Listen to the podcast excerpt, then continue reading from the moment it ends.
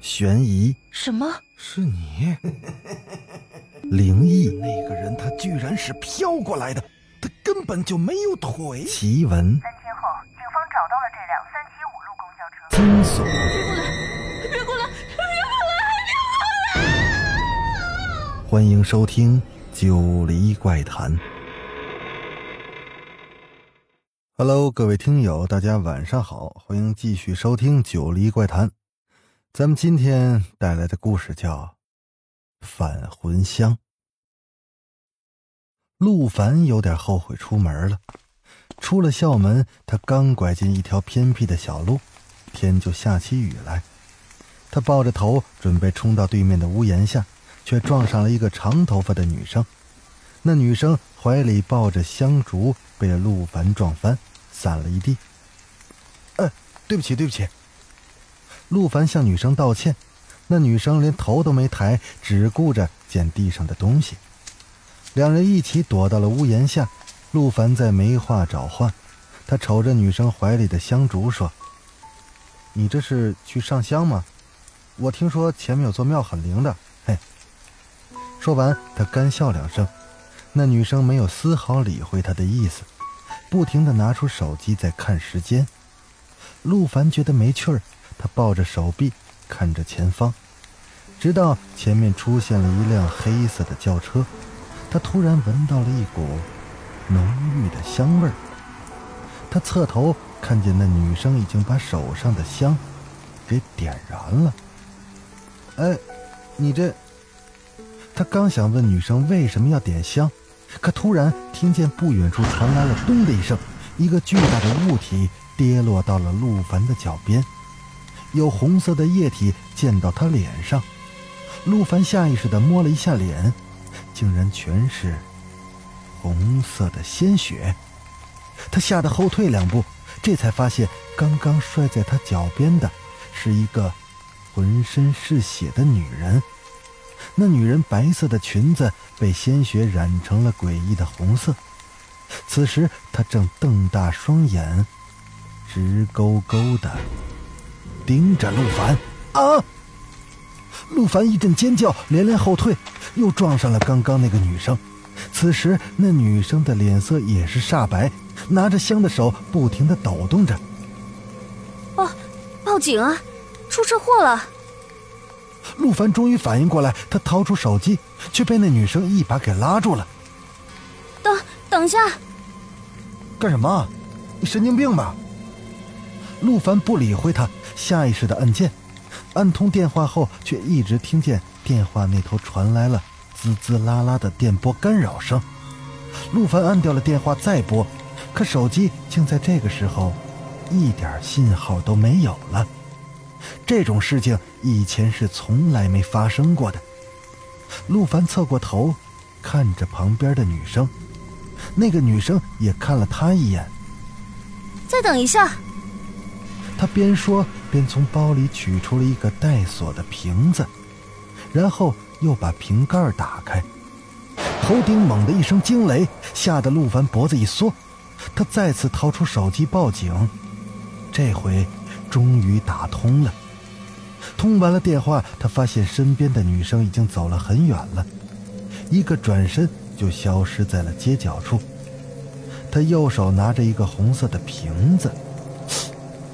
那瓶子，刚刚明明不是红色的呀！来不及多想，不远处已经响起了警车的鸣笛声。陆凡又瞥到了倒在不远处、浑身流血的女人。炎热的六月天里，猛地打了一个寒战。陆凡回到宿舍，一下就倒在了床上。同宿舍的秦朗问他怎么了，他把刚刚的事情。给重复了一遍，直抱怨今天是倒霉透顶了。秦朗却咧着嘴说：“没事儿，没事儿，缓个几天就没事了。可不巧，今天四月十四日，死要死啊，多不吉利。”呸！你呀少在这说这有的没的，不打击我两句，你会死啊你！第二天一大早，陆凡就收到了一封通知他面试的邮件。他昨天早上把简历发给了这家公司，没想到今天就收到了回复，一时有些喜出望外。昨天的种种不悦总算是烟消云散了。秦朗瞥了一眼陆凡的电脑，哪壶不开提哪壶。哟，这邮件是昨天写好，今天才发给你的呀？你看落款。陆凡的眼神扫到了邮件正文右下角的落款：孟兰，二零一一年四月十四日。不知为什么，陆凡心底突然升起了一丝不安。他按照邮件的内容加了孟兰的 QQ，那孟兰不在线。陆凡点进了孟兰的空间，那空间里并没有什么特别的，怎么看都觉得这个孟兰不像是一家大企业的人事经理。他随手进了孟兰的相册，那相册里有几张女人的照片。这个女人长得一般，面庞消瘦，那双眼睛尤其的深沉，似曾相识。啊！陆凡猛地站起身来，那椅子倒在地上，吓到了宿舍的其他人。你干嘛呀？这，个孟兰，就是昨天死于车祸的那个女人。陆凡打电话给了那家通知他面试的公司。电话那头的女生和蔼可亲的告诉他：“先生，不好意思啊，我们公司的人事经理姓徐，不姓于。而且如果要是通知面试，我会直接打电话的，并不会发邮件。”陆凡觉得一定是身边的某个人在整他，要不然绝对不会发生这么离谱的事他侧头看了一眼孟坤。昨天的事情只有宿舍里的人知道，而孟坤跟他向来不和。他走过去拽住孟坤的衣领，大声的质问他：“是不是你搞的鬼？”孟坤翻了个白眼，他挣脱了陆凡的手：“你有病啊你！我搞什么鬼？算了吧，孟坤，你也别装了。上次我们俩同时追沈星，要不是你从中搞鬼。”沈星能看上你，你的阴险手段，我又不是没领教过。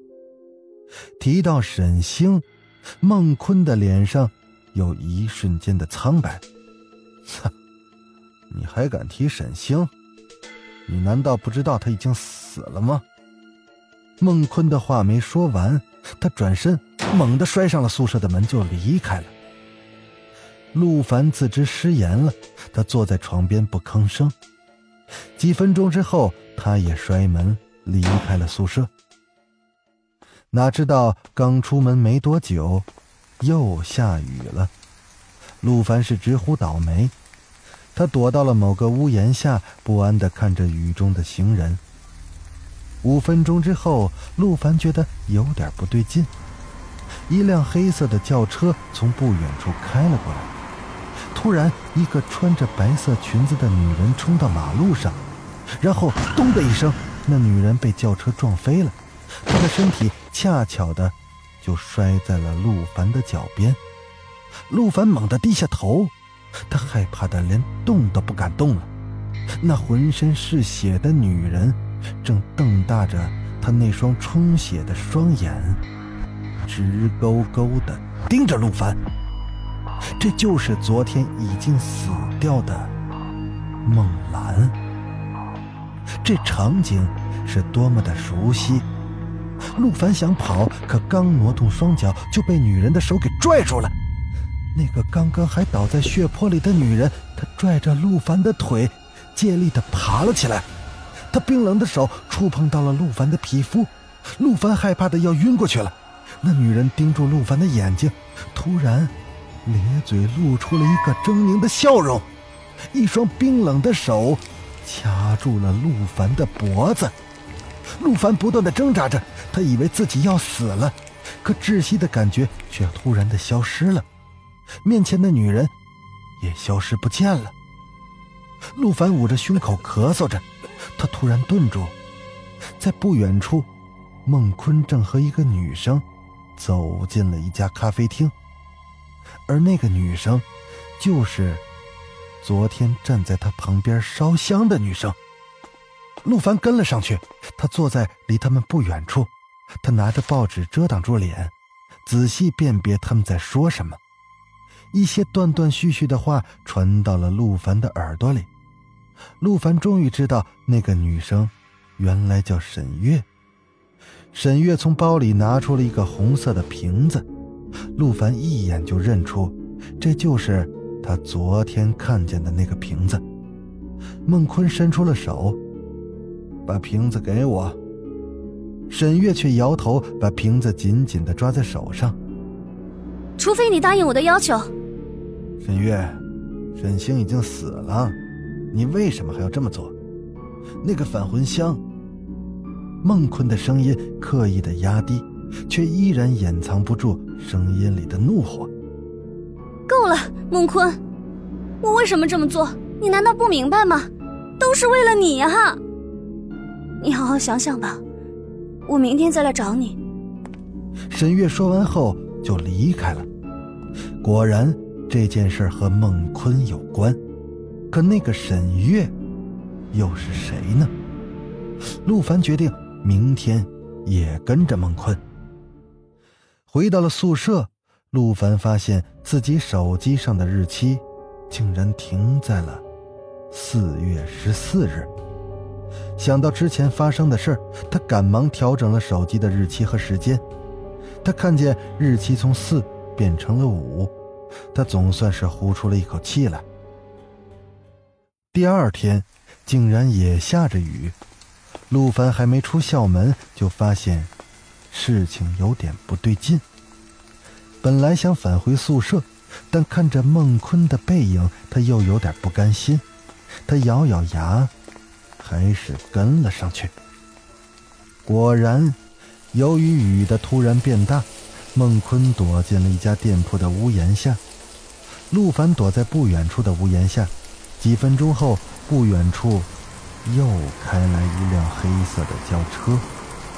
陆凡的大脑还来不及运转，一个过马路的女人就被车子给撞飞了，他直直的。摔在了陆凡的脚边。又是孟兰！啊！救救命啊！陆凡扯着嗓子喊了起来，周围的人都用怪异的眼光看着他。他指指那个倒在血泊里又突然动起来的女人：“鬼，有鬼！”